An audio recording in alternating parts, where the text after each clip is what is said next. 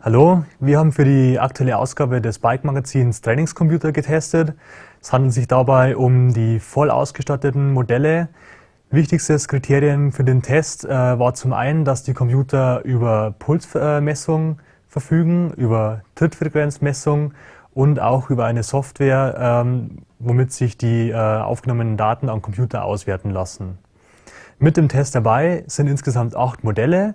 Darunter befinden sich sechs Modelle mit GPS-Sensoren und zwei klassische Radcomputer mit Radsensoren. Bei den GPS-Geräten haben wir zum einen den Brighton Rider 40. Der startet bei 255 Euro. Ist eigentlich sehr komplett ausgestattet mit äh, Pulsgurt und mit Trittfrequenzsensor. Das einzige Manko ist, äh, dass die Software mit, äh, zur Auswertung nur über das Internet verfügbar ist. Der zweite Kandidat ist äh, von CycleOps, der Joule GPS. Der kostet ab 270 Euro. Im Lieferumfang ist leider der Brustgurt und die Trittfrequenzmessung nicht dabei, die bekommt man nur im Zubehör. Was uns hier sehr gut gefallen hat bei dem Modell, die äh, Auswertesoftware ist kostenlos und äh, man kann das komplette Gerät mit der Software auch, auch einrichten.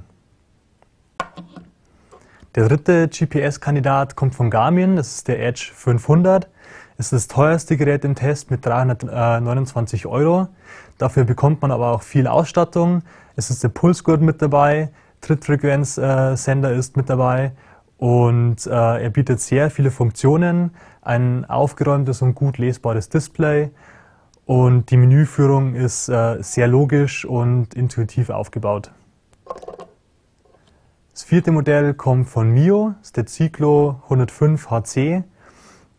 Den gibt es ab 239 Euro. Auch sehr gut ausgestattet mit allen Sendern im Paket dabei. Was uns hier ein bisschen weniger gefallen hat, ist die Menüführung. Die ist ein bisschen undurchsichtig und äh, die Auswertung kann auch nur über das Internet erfolgen. Von OScience haben wir das Navi2 Coach im Test.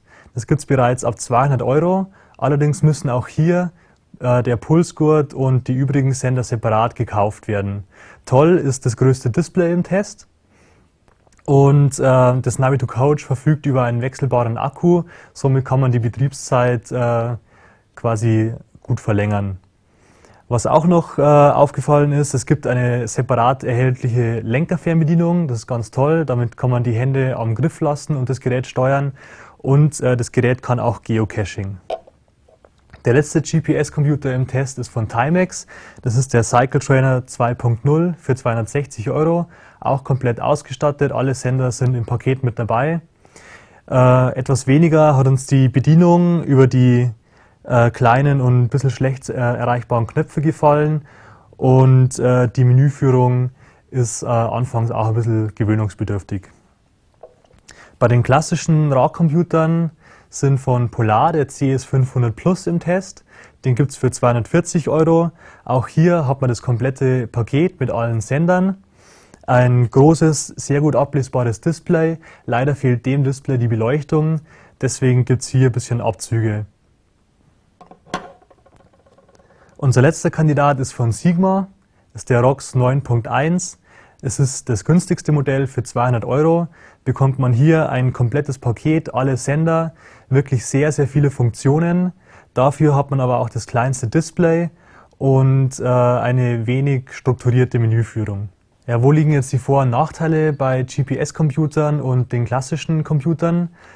Ein Vorteil bei den GPS-Computern ist auf jeden Fall, dass man sie komplett personalisieren kann. Das heißt, jede Datenseite kann mit den äh, gewünschten Daten bespielt werden.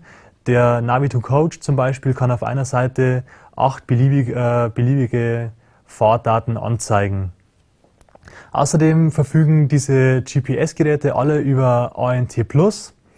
Damit können auch Geräte von anderen Herstellern mit, äh, mit den Computern gekoppelt werden. So kann ich zum Beispiel einen äh, Brustgurt von einem anderen Hersteller benutzen oder auch eine Leistungsnarbe koppeln. Für die Anzeige von, äh, von Watt und anderen Leistungsdaten sind diese Geräte alle schon vorbereitet. Zudem ist die Installation sehr einfach. Die Menüführung ist ähm, ja, ziemlich leicht verständlich und ähm, die Einrichtung funktioniert quasi wie bei einem Handy, man scrollt durchs Menü und gibt die, eigene, äh, die einzelnen Punkte ein. Äh, weiterer Pluspunkt ist natürlich, dass man mit den GPS-Geräten seine gefahrenen Strecken aufzeichnen kann und dann später zum Beispiel in Google Maps nachverfolgen kann oder eben die Strecken dann an einem anderen Tag auch wieder nachfahren kann. Die Vorteile der klassischen Radcomputer liegen zum einen im meist günstigeren Anschaffungspreis, dann in der längeren Akkuhaltbarkeit. Das heißt, mit so einem Gerät kann ich äh, mindestens ein Jahr fahren, ohne den Akku zu wechseln. Die GPS-Geräte sollten eigentlich nach jeder längeren Fahrt wieder aufgeladen werden. Ansonsten läuft man Gefahr, ähm, dass bei der nächsten Fahrt der Akku ausgeht. Außerdem ist die Geschwindigkeitsmessung bei den klassischen Radcomputern genauer, weil hier ähm, jede Radumdrehung gemessen wird und ähm, bei GPS liegen die einzelnen Messpunkte fünf Meter oder weiter auseinander. Das heißt, wer wirklich auf äh, genaue Geschwindigkeitsangaben Wert liegt, der sollte sich zusätzlich auch zu seinem äh, GPS-Gerät den Geschwindigkeitssensor leisten. Wie man die richtig montiert, das zeigen wir euch jetzt.